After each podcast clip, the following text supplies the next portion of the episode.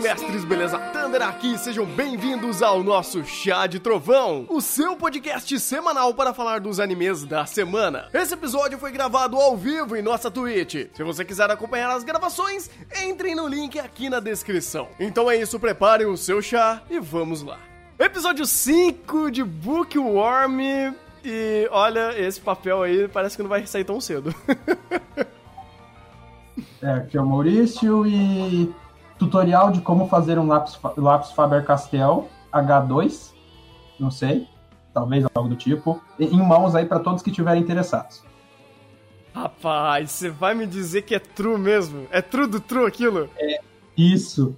Tá nas referências. Caraca, mano. Inclusive, gente, ó, deixar um disclaimer, culpa minha. Se vocês não viram algum tipo de referência que, que não foi postada, me cobra no Twitter, me cobra em outros lugares, porque a mula aqui pode ter esquecido de colocar referência em algum link no podcast. Ainda tô tentando me adaptar, eu não sei usar completamente a plataforma do podcast, então se eu joguei o link em algum lugar que vocês não estão vendo, me chama, me avisa, por favor. Mas vamos seguir com o episódio 5 uh, eh, de Bookworm. E, cara, você já, já, já tocou no assunto que eu, eu fiquei muito curioso. Eu falei, cara, é tão. Não, não vou dizer que é simples, mas é algo tão. Que você junta é, fuligem e, e argila, barro no caso, e você faz grafite? Que bruxaria é essa?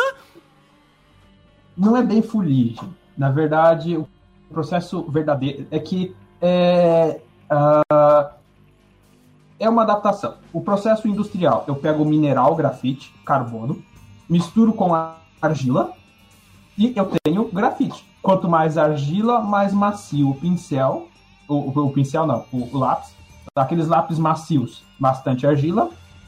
Quanto mais duro, mais fino o traço tudo mais, mais grafite puro. Tanto é que isso tem a ver com aquelas escalas de H, H1, 2, 3, B, B, HB, 1, 2, 3, 4. Tudo isso daí tem a ver com o teor de argila, a proporção argila-grafite no lápis.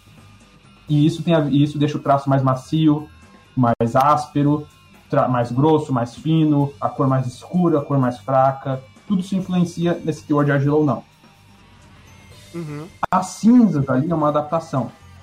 É, porque carbono, cinza carbono, grafite carbono, os dois quando você passa mancha, e ele fez uma adaptação, a adaptação até bem válida. O legal também, o que, ele, que ela chegou a citar ali, é da tinta óleo. As tintas pretas a óleo primitiva era cinza com óleo, também daria. Então, tá nas referências. Caraca. Então, quando eu digo Bookworm é o anime é um dos animes com construção de verossimilhança e construção de referências mais bem feitos que eu já vi. Pena que não tem produção. eu fiquei maravilhado, cara, porque assim. Uh, eu, obviamente, nunca fui muito atrás de como é a produção de grafite e coisas do tipo. E ela, por, vamos dizer assim, ter conhecimento de livros e, vamos dizer assim, que uma coisa liga a outra, Uh, ela conhecer sobre uh, grafite e a produção rústica disso daí, para mim foi muito crível. E quando ela mostrou que parecia, vamos dizer assim, parecia, ou foi uma adaptação um pouco mais simples do que eu imaginava, né, da minha falta, falsa expectativa de porra nenhuma, eu fiquei maravilhado. falei, nossa, é só isso? é, o único porém que eles colocam é que a argila tem que ser fina. Uma argila bem fininha. Mas argila, por definição, o que, que, é a definição da argila no, na pedologia? São, são partículas de solo, de minerais do solo, com determinado diâmetro, que já é estupidamente fino por definição. Então, eu volto no episódio anterior. Eu consigo definir o tipo de solo daquela floresta com classificação oficial, pelas características que eles estão me dando indiretamente no anime, e quando eu pego essas características que eu consigo classificar o solo, eu volto no roteiro do anime, é coerente com o que eles mostraram. É um solo muito argiloso. É eles me falaram que aquele solo ali é um solo muito argiloso, que eles deram a entender. Se o solo é muito argiloso, ele tem praticamente não tem areia. Para um solo temperado, talvez ele devesse ter silt. Mas silt, não, não, sei se interfere tanto. Acho que não. Deve ser um solo mais argilosão. Uhum. Uh, e que cumpre com esses requisitos. Pronto. Só segue em frente. E não é um solo pigmentado. é, é amarelo. Ele tem pigmentação mais baixa. Hum. É, não, é, não, não pigmentação mais baixa, mas não é. Solos brasileiros vermelhos para o inferno. São estupidamente pigmentados. Não, é um solo mais clarinho. Que é tipo de solos europeus de clima temperado. Interessante, cara, interessante. É, eu, realmente tipo, depois do que você tinha falado do episódio passado, eu realmente comecei a, pre a, prestar um pouco mais nessa questão de ambientação. E você me falar que solo brasileira avermelhado faz muito sentido, cara. Eu já vi muito solo vermelho por aí. Na, ó, cara, off topic total. Na pista que meu pai tinha feito de motocross, que, tipo, ele já ele, ele sempre gostou muito de motocross, ele já teve uma pista durante 10 anos. Uh, uh, na, na, minha cidade e tudo mais. E, cara, era um barro vermelho. Que, meu amigo, que coisa horrorosa. Mas... Campinas não, é americana aquela região? Não, não, Mogi, Mogi. Mogi, Mogi das Cruzes. Né? Tá. É. Não, não é tanto. Mas só para fechar o off-topic. Solos tropicais, eles são temperizados mais facilmente. Ou seja, aqui chove para, os infernos, é quente para o inferno, e tem ações e ação biótica para o inferno. Não tem o fator neve que para ação biótica durante metade do ano. Então, todos os processos bioquímicos do solo acontecem em velocidades estupidamente superiores nos trópicos. Então, o que, que o que, que acontece? Ou a, a ação físico-químico-biológica vai tirando, decompondo essas argilas, e no final das contas só vai sobrando materiais mais difíceis de serem perdidos. No final das contas, sobra ferro e alumínio, tanto é que os solos mais velhos, mais interperizados do mundo estão no Brasil. Ali na região de Ribeirão Preto, tem uma mancha de Ribeirão Preto, que eu acho que sobe para Goiás, Distrito Federal, alguma coisa do tipo, que o solo é basicamente hidróxido, óxidos de ferro e alumínio. É uma coisa vermelha. Assim, se olha para o solo, você acha que ele gosta molhado, de tão vermelho, mas você bate naquele negócio, pedra. Tem fertilidade nenhuma, é um solo pobre. Cara, não sei como planta um cana ali. Caraca. É incrível. Tecnologia agrícola brasileira, 10 de 10. Adorei. É, mas voltemos a Bookworm. mas é um bom off-topic.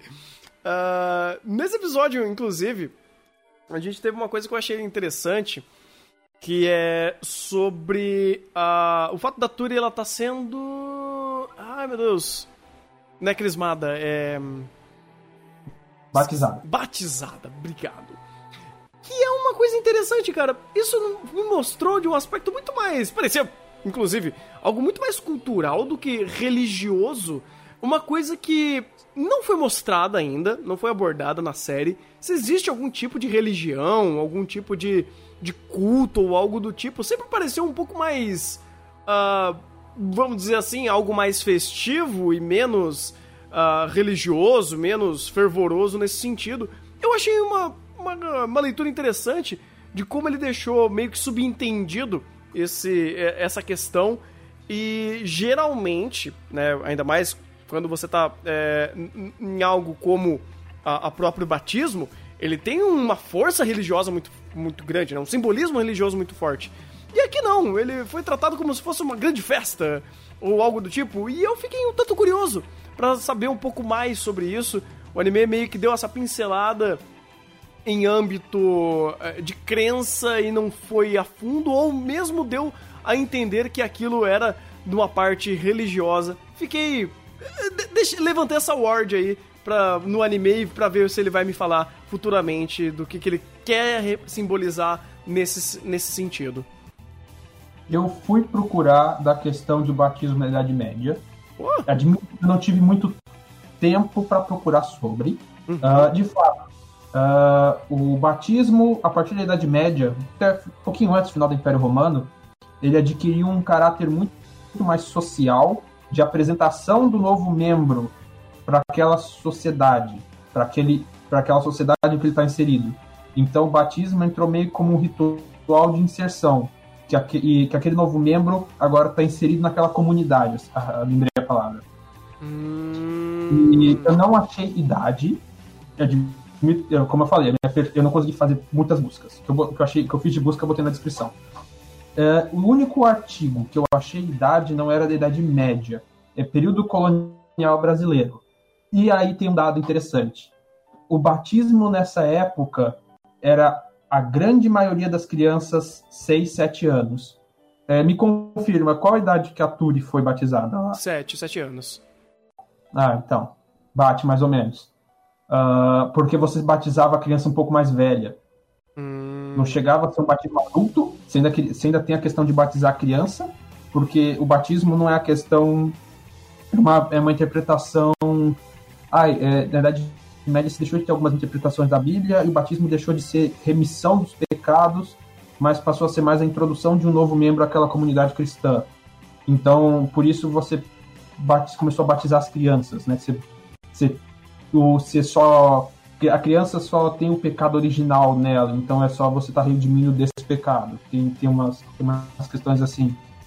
Uh, e então, de fato, nessa questão, Bookworm se destoa, parece destoar um pouquinho da realidade, ao mesmo tempo que você pensar que naquela época religião e cultura era a mesma coisa, as atividades culturais estavam intimamente ligadas ao cunho religioso, e que a ideia que nós temos da Idade Média como tudo escuro, todo mundo morrendo de peste e todo mundo tristinho rezando.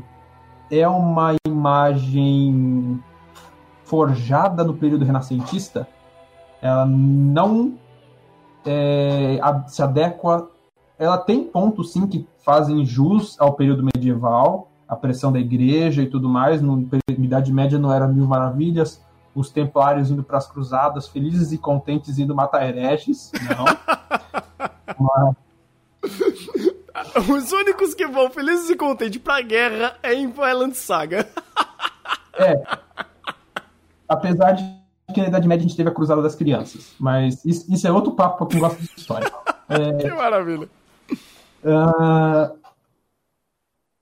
Então, nesse ponto, Bookworm parece se distanciar um pouco, ao mesmo tempo que, se você considera esse aspecto histórico de que essa questão da Idade Média como uma coisa escura, como uma coisa mais fria, só voltar todo mundo rezando no quartinho escuro, céu nublado para Deus e tudo mais, em 20, 365 dias do ano, é uma imagem forjada, e que durante a Idade Média a influência de outras culturas pagãs na Europa era muito forte, você tinha uma influência pagã na, em vilas da Europa e tudo mais de forte, é, e, esse, e, a, e, a, igreja sofreu muita mistura de culturas nessa época, é, de diferentes locais e tudo mais, eu acho que talvez dê para pensar coisas, mas eu precisaria de um conhecimento prévio de história e um tempo para pesquisar mais longo.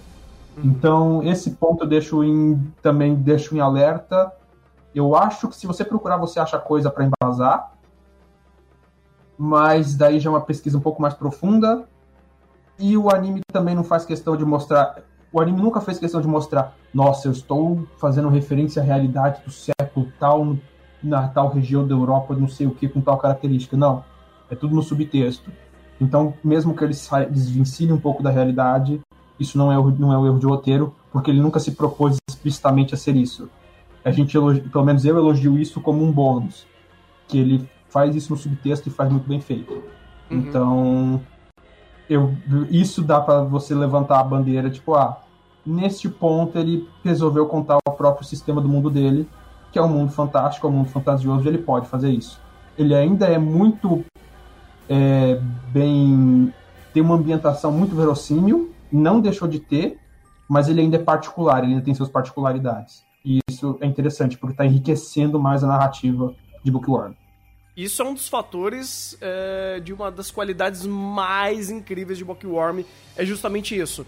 Você torna seu mundo crível utilizando a própria realidade que a gente já conhece, pelo menos elementos que façam aquele, aquele ficar intrínseco e ficar subentendido para quem é entendedor, e porque aquilo tem uma certa lógica, e aos poucos, ou, ou vamos dizer assim, ele, com, ele começa a esmiuçar o que ele realmente quer contar daquele mundo que é de diferente. Por exemplo, a árvore de cristal, a árvore de gelo, eu achei maravilhoso. E todas as frutas que são remetidas aqui, elas são uh, frutas parecidas com as nossas, mas elas têm algum tipo de propriedade, algum tipo de, especial, é, de, de especiaria diferente, né? Algum tipo de característica diferente. E esse mundo, ele é crível nesses pontos. Então, quando ele precisa explicar algum detalhe a mais, ele vai lá e explica. Quando ele não precisa, fica subentendido. E você vai pegando nessa, eh, nesses pormenores que ele vai fazendo. É uma obra, assim, de um profissionalismo para fazer isso, muito difícil de a gente ver. Não só em animes de Sekai, obviamente, mas em animes de, de aventura, de fantasia. Que eles geralmente pecam em fazer essa, a, a, aquilo lá se tornar crível de alguma forma. Uh, tanto no texto ou no subtexto. Então, quando ele consegue acertar essas referências e essas inferências, vamos dizer assim, isso torna cada vez mais a história rica. O que eu, que eu tava tra trazendo, né, que pelo menos eu tava pensando no, no ponto do, do batismo e não ter referências religiosas, é porque até então o anime não tratou absolutamente nada de religião, nada de misticismo. Assim, no âmbito social. Porque o, o, misticismo, vamos dizer assim, o místico, a magia nesse mundo existe. Mas em nenhum momento ela foi tocada, não como algo proibido, né? Que inclusive é muito caricato a gente ver animes mais antigos, né? Da Idade Média, transformar a magia em algo caricato desse, né? Do ah, é a tecnologia do demônio, a magia do capeta, é a coisa proibida. Ninguém pode falar, ninguém pode tocar, sabe? Ah, magia! Sabe? Aqui não. Parece que existe, no ambiente que as pessoas estão, ela não é não existe, ou pelo menos não tem um contato, ela é rara, melhor, melhor dizendo dessa forma, então ninguém vai conversar sobre isso e o roteiro não vai ficar forçando esse aspecto ali. Tanto que nesse ponto, né, nesse episódio a gente trouxe um pouco mais da ideia do aspecto mágico que existe, do problema que a Turi tem, desse, dessa febre que está atrelada à magia do corpo dela. Então existem esses elementos, mas em nenhum momento o anime parou para fazer um diálogo expositivo ou pra. Nossa, ela tá tendo uma sobrecarga mágica e ela tá morrendo porque magia é coisa do capeta. Não, nada. Absolutamente ou nada disso. Ou ela é o Deus Supremo Ex Machina que tem todos os poderes do universo. Mas eu acho até coerente é, Bookworm não explorar magia agora. Sim. E faz até sentido na construção de mundo. Por, porque eles não estão na realeza, eles não estão na classe média, eles estão no chão do chão da, da sociedade. O pai da Turi está um pouquinho acima porque ele é o guardinha da torre. é bem isso. Que ele tem contato com uma galerinha que é um pouquinho mais ali. Então, por isso é. que eu falo, é, cara, é, é espetacular quando ele não erra em alguma coisa tão simples e idiota de ser errado que todo mundo erra. Então, ah, vamos enfiar esse assunto aqui no meio, porque a gente precisa contar desse assunto. Não, filho da puta, você não precisa. A história não então, precisa então, andar nisso. Então, de repente, até o mendigo tem todo o manual de instru... Até o mendigo da esquina do anime de Sekai tem todas as instruções pro protagonista usar magia e virar o ser mais overpower. Não! Não, isso não é RPG. Porque você vai é. falando nos NPCs e o NPC misteriosamente é. tem o conhecimento sobre onde o chefão final tá. Você fala, não, pera, cara, não.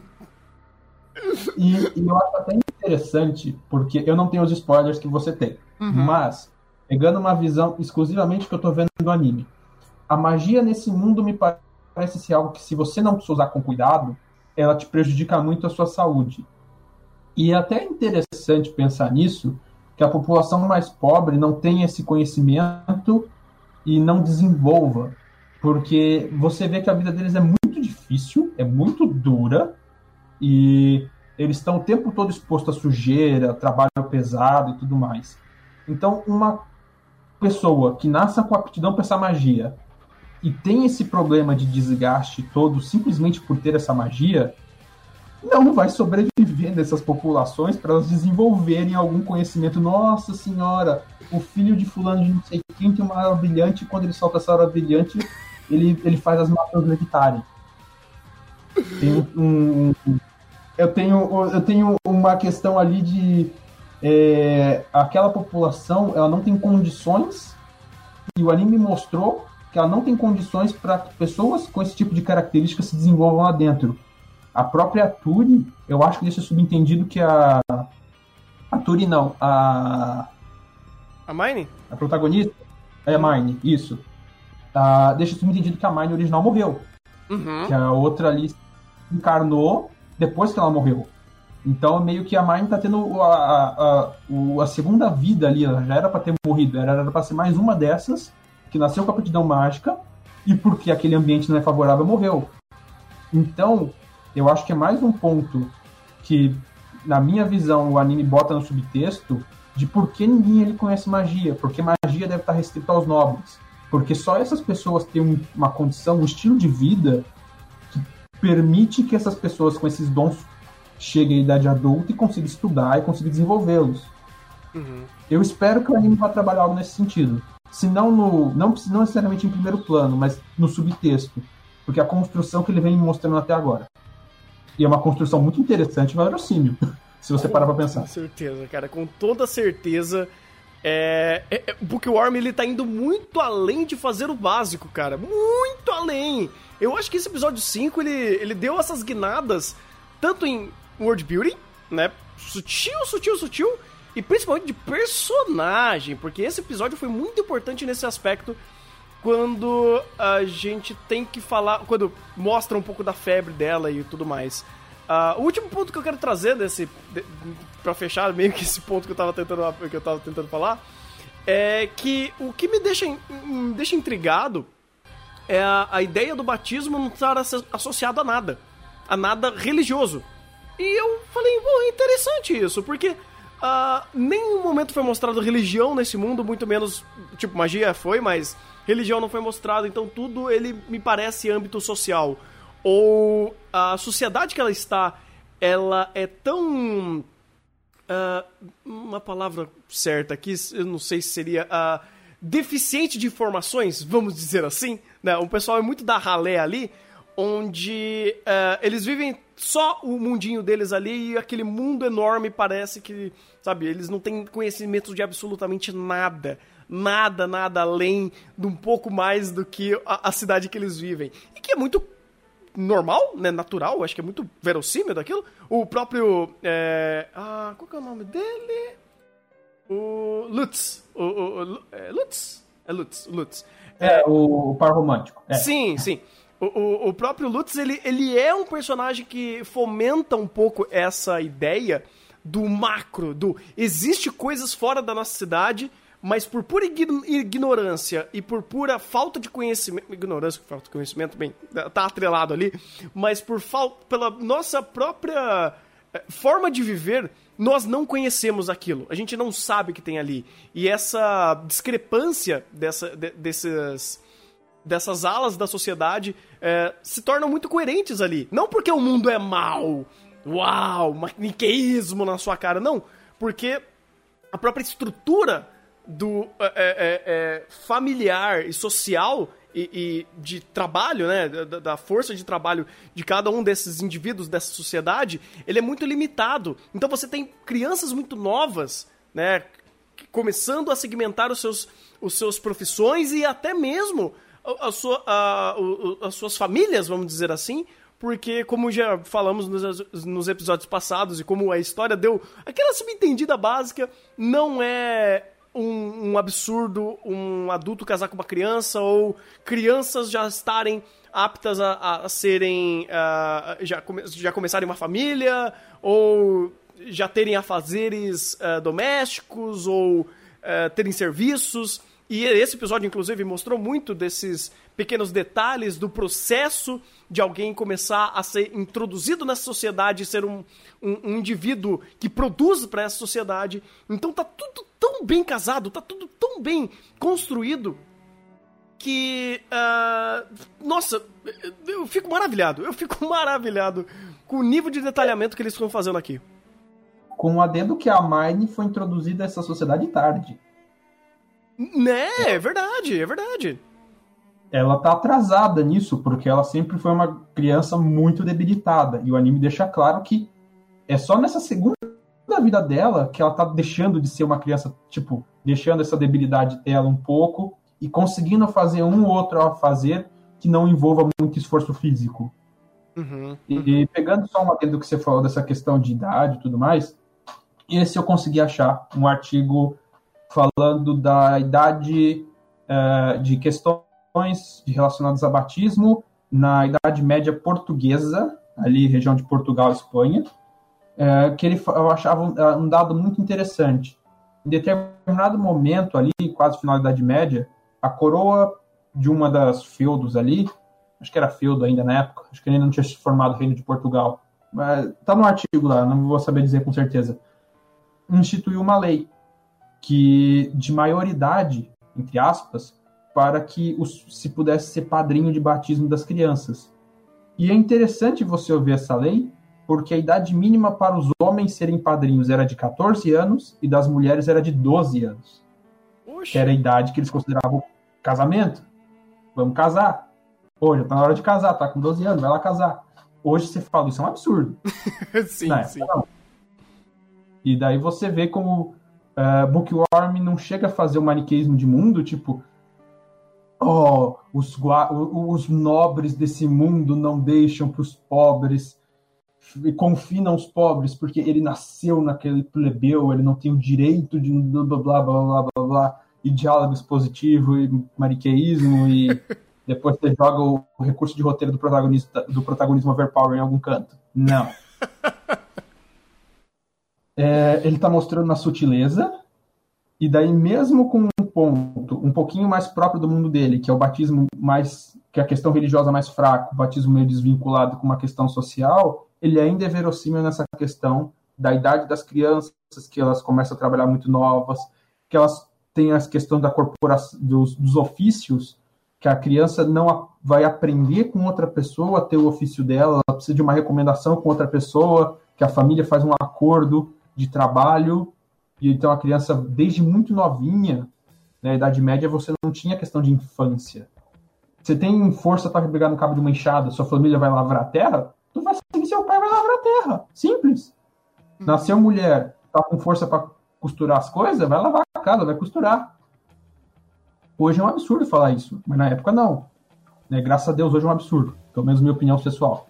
uh, graças a Deus isso não se faz mais. Hoje se entende o, a importância de um período de infância para as crianças. Uhum. Uh, mas é, você vê que como o Bookworm consegue pegar esses temas, pegar um tema que inclusive é muito ocidental.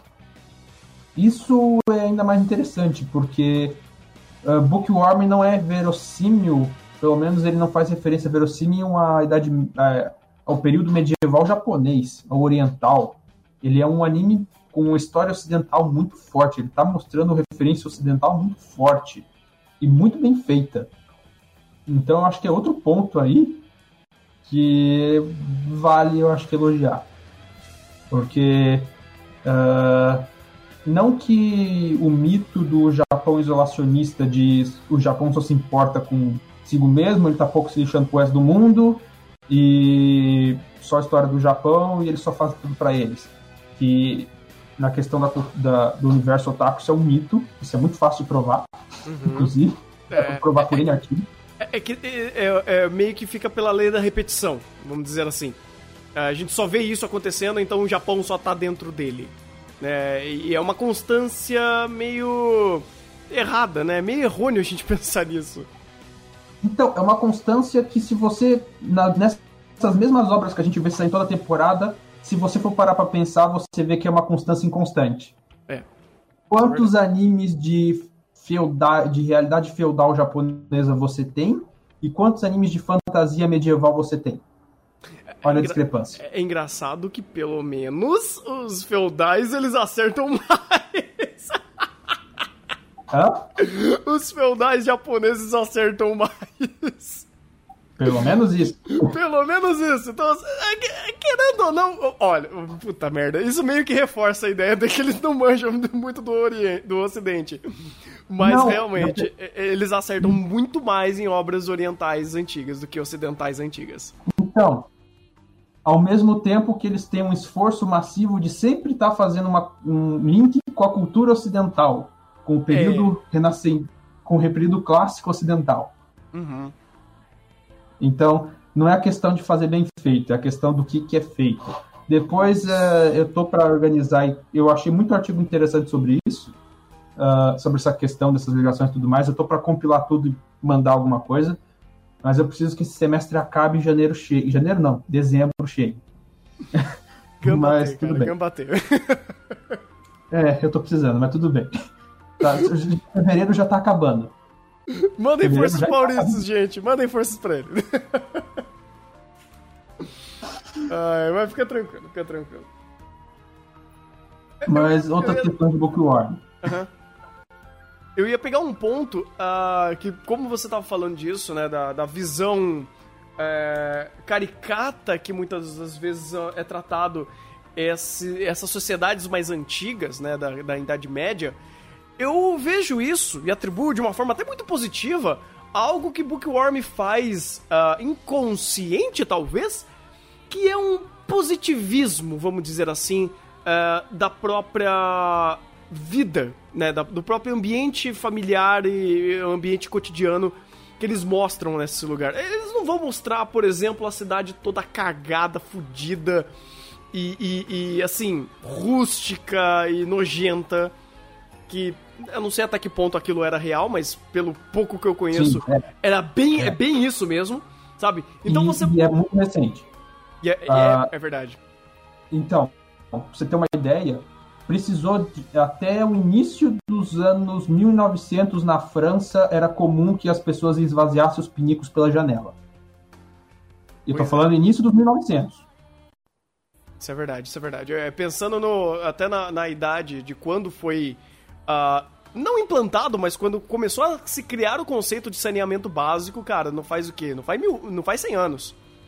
Não, não faz. Não faz 100 anos. Então, assim, pensar nessas épocas como algo nojento é muito mais crível do que pensar nos caras da rezando por, por causa da peste negra.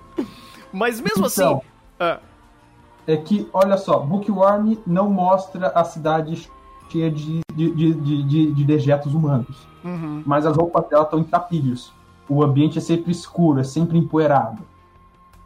Uhum. Então, ele não, ele não vai chocar. Bookworm não vai ser um. não vai dar aquela imagem de choque. Porque é, é aí que eu, que eu, entre aspas, passo o pano, porque Bookworm desde o momento, desde o começo mostrou. O meu público é um público infantil. Eu vou ter todo o cuidado de fazer uma narrativa verossímil e bem estruturada, mas eu tenho a limitação de público, que o público que eu quero é um público mais novo. Então, eu vou mostrar a sujeira de uma forma mais leve. Então, ah, eles viviam num ambiente sujo. Eu não vou mostrar o povo jogando pinico pela janela. Mas as roupas sempre em trapos, sempre com muita poeira, sempre as casas num lugar escuro, Peia mal ventilado. Olha, é verdade, cara. Tô... É, então- mostrando o ambiente aqui, ele, ele é bem isso. É assim, é uma coisa que eu já tinha, já tinha reparado bastante. Ela mesma, no primeiro episódio, já tinha falado, porra, tá tudo sujo, tá tudo escuro, empoeirado. Mas se você parar pra pensar, realmente o negócio é bem assim mesmo. É, então. É... E outra coisa, uh, Bookworm acerta em character design. Porque observe a estatura dos personagens. Observe na introdução a relação de estatura. Todo mundo é meio baixinho. Hum. Outra coisa, as roupas. As roupas medievais, como eu falei, ninguém é quase ninguém tá de cabelo 100% solto que não seja criança os adultos, digamos assim, tem cabelo, alguma parte está preso. Uhum. As roupas são discretas, compridas, principalmente para as mulheres. Não é aquela. E, e, e, ao mesmo tempo não é tudo aquilo cheio de babado. Um artigo muito interessante que eu peguei falava da questão do moe nos animes, do, do, é, das questões de moe. Uhum. E ele falava que o, o mundo dos animes confunde. Ele não essas palavras, mas ele, o mundo dos animes tem um anseio muito grande por representar a, o Ocidente, o, o período mais antigo com o Ocidente, com uma ideia que eles criaram da época vitoriana.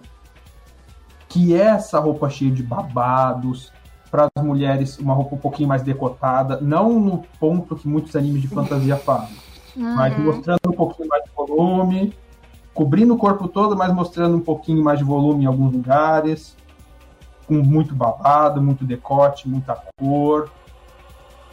E que é uma confusão que, se for parar para pensar, é muito frequente. Que eles botam o mundo de fantasia medieval e as garotas todas de vestido cheio de babado. Ah, o, o, próprio mundo dos animes, eles deturpam tanta coisa que virou a própria referência aos animes, vamos dizer assim. Virou meio que um... É, uma cultura própria, essa romantização dessa época. E a romantização da própria, do próprio viés da, da leitura de um ambiente de fantasia medieval, vamos dizer assim. Que isso daí, se você pegar do Japão, obras que vieram do Japão, que criam esse ambiente uh, onde. Vamos lá, vou pegar o Final Fantasy como bode expiatório nessa ideia. Se você pegar obras que falam de, de, de mundo, é, fantasia medieval e tudo é, é muito bonito, vamos dizer assim, é muito romantizado nessa visão, nessa, nessa visão é, é, na, na visão da, da própria concepção ideológica da ideia. Nossa, não fez sentido a minha frase, mas fez. Você pega. Deu pra entender, deu pra entender. É muito isso, cara, é muito isso. Então, é um, não é um problema, mas vamos dizer assim que virou uma própria narrativa do Japão em, contar, em fazer essas histórias, sabe? Hoje em dia, uma obra que quebra muito disso nem parece um anime. Ou, melhor dizendo, eu não vejo um anime quebrando isso, esses paradigmas. É muito difícil. Uh, você pega, por exemplo, filmes uh, que falam sobre essa idade, já são completamente diferentes a, a visão e a ambientação. Sabe, sei lá, por mais que você pega fantasia medieval uh, no, de um clássico que seja Senhor dos Anéis, ele não é lindo, limpo e maravilhoso como mostra em animes, sabe? É um negócio sujo, é um negócio mais arcaico, uh, é um negócio mais no, no, viés da, da própria época mesmo. Né? As questões de fantasia medieval do, do ocidente, elas pegam bem nesse, nesse ponto mesmo, né? Romantizam personagens, uh, é, caracterização de personagem e tudo mais, mas ambiente é sempre escuro, sempre sujo, sempre aquela merda toda. Você pega, desde sempre, filmes fazem isso. Sim, e faz sentido que seja assim. Sim. Uh, faz sentido. E, e não que isso seja uma crítica aos animes. Tipo, uh, é, são poucos animes que também vão falar: nós estamos na Idade Média, século não sei o que, isso aqui é realmente a gente está fazendo uma ambientação medieval com referência a personagens, né, Ulisses? Eu olhei para você, mas tudo bem. Eu assisti aquela ponta de aquela coisa de cabo a rabo, só para ter certeza que eles iam fazer um monte de besteira, mas tudo bem. Meu não Deus. me orgulho disso. que incrível.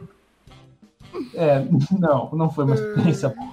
Uh, mas tirando esses casos que o anime tem a cara de de pau de dar uma dessas, de fato é um, é um ambiente que é, é uma autorreferência a si próprio, ao que se criou dos animes. E Bookworm não é uma ruptura completa, mas ele já melhora muitos pontos. Melhora no sentido de que, ah, eu quero realmente fazer uma medieval medieval, mas eu tenho uma restrição de público. Então, como eu trabalho?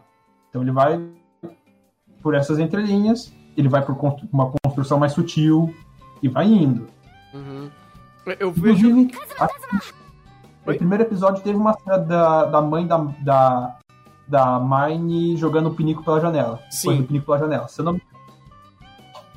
Teve, teve uma coisa que eu fiquei muito pensativo. Eu falei, é, eles moram tipo no terceiro, quarto andar. Eu acho que não deve ser uma cena legal. Pro pessoal Hã? lá de baixo. ah, mas nessa época era comum gritar. Ah. Sim se gritava, tipo, se, se, inclusive, eu acho que era na França, Paris, tinha uma lei que você, até o início dos 1900 e pouco, você podia jogar o pinico, o dejeto do pinico pela janela, mas a lei dizia que você tinha que gritar, eu acho que era 5 segundos antes de jogar, você tinha que gritar para avisar para todo mundo sair de baixo. Meu Deus, cara, é. Cara, é, é tão longe da nossa realidade que eu me pego pensando, mano, que universo paralelo a gente vive. Inclusive, off-tópico de curiosidade. É. O meio da rua se chama meio-fio porque, porque na, na época dessas cidades, aquela pedaço da rua era baulado para baixo. Então a água e os, e os líquidos, os dejetos que o povo jogava pela janela, escorria para o centro da rua e aquilo ali ficava um meio fio de água suja correndo até a parte mais baixa. Era o meio fio da rua. Então o mais seguro era você andar nas laterais e não no meio. É, o mais seguro era você andar desde que a casa que você tá andando não tem uma porta no térreo de lado pra rua e não tem nenhum indigente querendo jogar o dejeto dessa coisa. Apesar que na época ele se importava com isso. O, o médico saía, de, saía do, do. Nossa, o.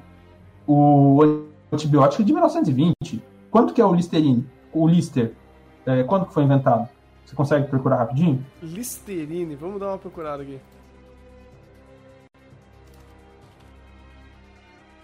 Caraca, mano. Uh, é, 1914. Não! 80, é, 1879. O Joseph uh, Lawrence. Isso. Esse foi o. É, é, é, alguma coisa Lister, não é o nome dele? Uh, é Joseph Lister. Isso.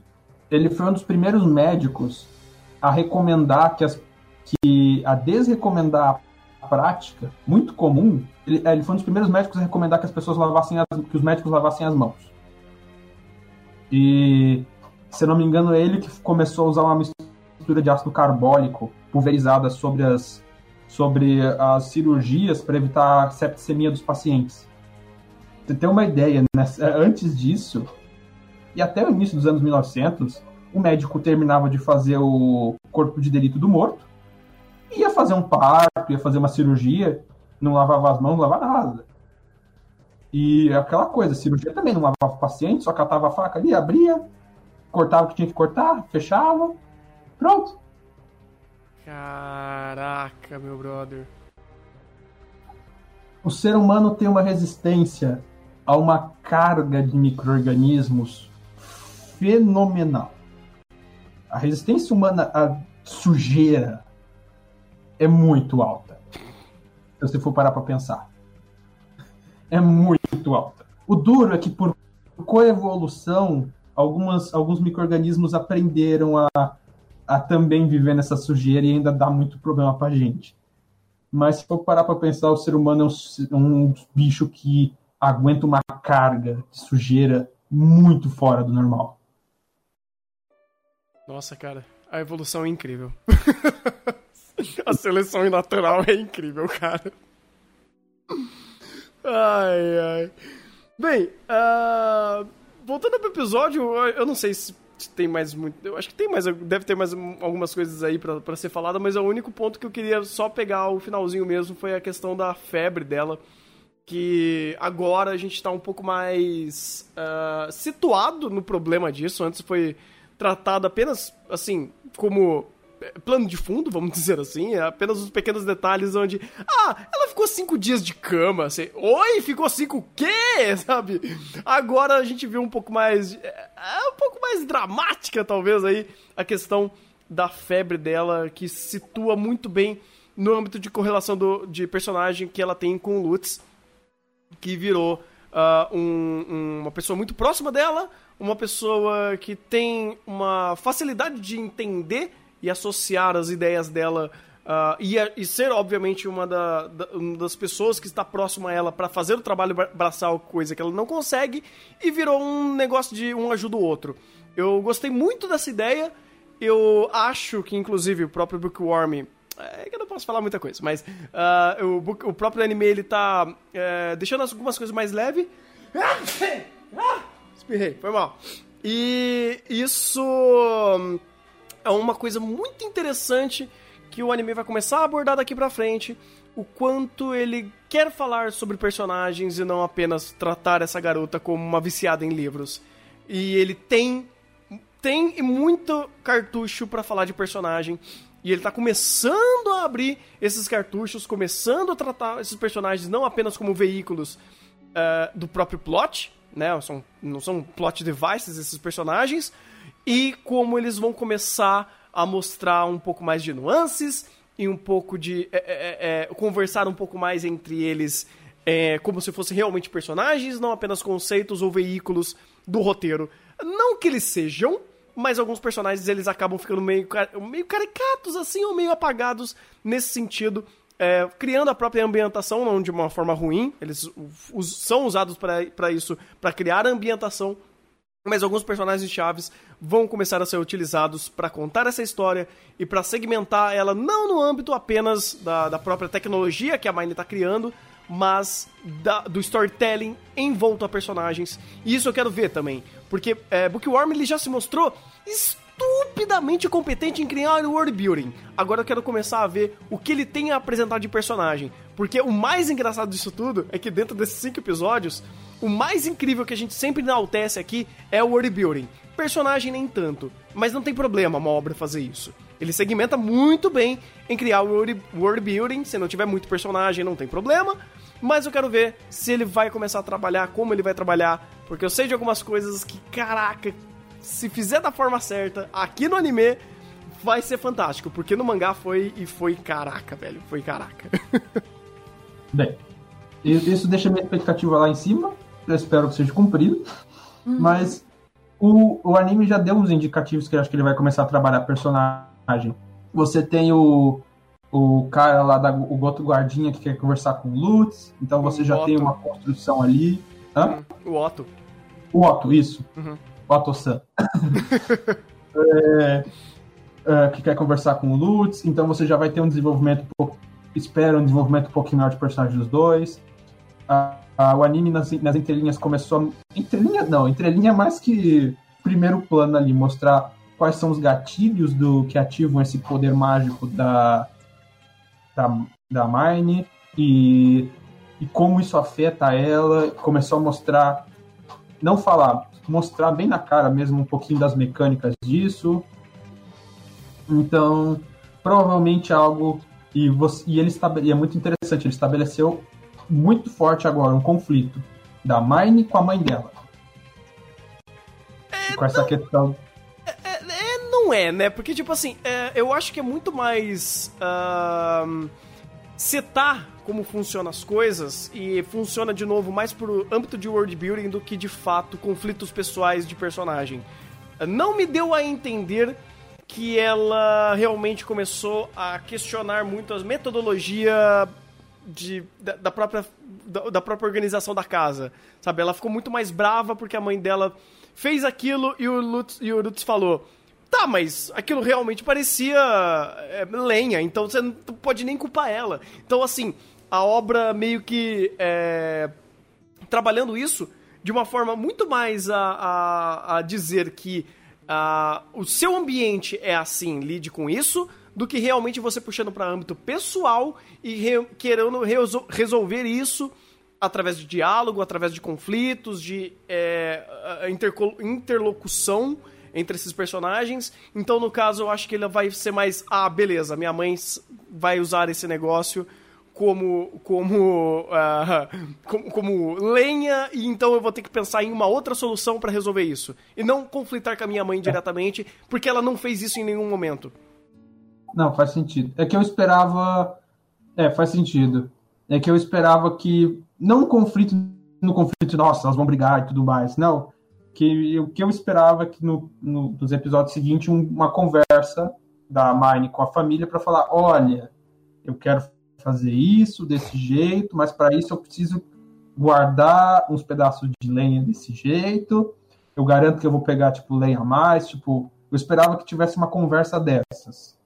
Hum, eu acho que não. É porque ele, é, pegando principalmente a dinâmica do próprio roteiro e desses personagens, né, da família dela, eles são muito mais. Uh, esqueci a palavra. Tipo, ele, é, eles utilizam. É, é, simples. É, simples não chega aonde eu quero, mas basicamente eles utilizam tudo ali de uma forma é, eficiente, vamos dizer assim. Eles são pessoas eficientes. Então, se eu tenho uma lenha, eu vou usar. Se eu peguei esse recurso, eu vou usar esse recurso para alguma coisa. Não tem muita conversa de, ah, eu vou pegar isso para fazer um experimento. Tipo, que experimento? Sabe? Não, não existe isso. Esse conceito para eles não é palpável, não é tangível. Então, para ela que eu preciso de alguns passos para eu chegar onde eu preciso, é muito mais difícil de eu conversar com, com esse tipo de pessoa. Tanto que é, todas as vezes que mostrou ela fazendo processos de, olha, estou desenvolvendo uma matéria-prima para fazer essa matéria-prima virar outra coisa, pra, e era algo completamente diferente para eles, ou eles não se importavam, ou eles desdenhavam daquilo. vamos dizer assim. Então, ela chegar pra mãe dela e falar: Olha, mãe, eu quero fazer isso, isso, isso, e pra isso eu preciso disso, disso, disso. Não existe essa linha de diálogo. Então, para ela é: eu vou me adaptar ao ambiente e fazer o que eu preciso, para depois eu fazer aquilo que eu preciso da forma que eu preciso, porque eu tô à mercê das escolhas e da própria uh, dinâmica da minha casa. Que é uma coisa, inclusive, uh, que eu não vou dizer que Bookworm ele perdeu a possibilidade de falar, mas seria muito mais interessante se ele tivesse dito, ou pelo menos colocado isso no texto de alguma forma. Porque ele colocou no subtexto, mas para eu fazer esse tipo de. Uh, apanhado dessas ideias, eu tô tendo que forçar um pouquinho a minha interpretação, eu admito. é, não, faz sentido, faz sentido. É, o jeito é esperar pra ver o que eles vão fazer. É, pois é, sabe, é, é isso que eles estão mostrando, as regras do jogo é essa. Uh, eles querem falar menos de personagem e mais de world building. Então quando existe um personagem que trunca o world building, não vou resolver aquilo com diálogo. E algumas coisas assim uh, são muito pontuais que eles acabam truncando nisso. A Mine poderia ter resolvido a, a, o problema da lenha, né, da, das tábuas de madeira, com diálogo? Poderia. Ela o fez? Não, porque primeiro ela, ela quebrou e depois chegou o Lutz pra meio que dar uma passada de pano e falar: É, mas você também tá trazendo lenha para casa, você quer o quê? Né?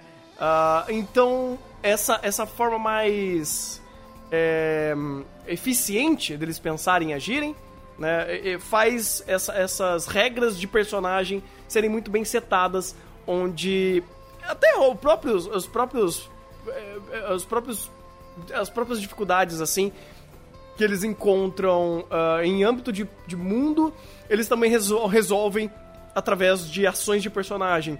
Então essa dinâmica tá tão bem feita e essa recompensa e essa sensação de recompensa, de, de fazer e recompensa que ela tá tendo, e até foi um ponto que ela utilizou para surtar ali quando ela tava na febre, quando ela falou, porra, tá dando tudo errado, nada que eu consigo fazer, nada que eu faço tá, tá indo pra frente. Então, sabe, ela remoendo todos esses problemas, meio que casa muito bem com todos esses conflitos. Não é a obra forçando o conflito idiota para fazer a personagem ficar triste, não. O caso consequência existe e tudo que ela tá fazendo tá dando errado é por ou incompetência da parte dela, né, dela não ser competente de fazer aquilo, ou por ela não ter material, ou porque o ambiente que ela vive não permite ela fazer alguma coisa tão fora da casinha, fora da realidade. Então você trunca o roteiro, você cria esses limitadores coerentes e faz a história andar. E quando ela chora por isso, ela fica brava por isso, é coerente, sabe? Você aí aí que é legal que você pega toda essa bagagem de lore e joga em cima do personagem e você cria essa leitura desse personagem que faz essa essas, essa cena inclusive ficar muito mais rica.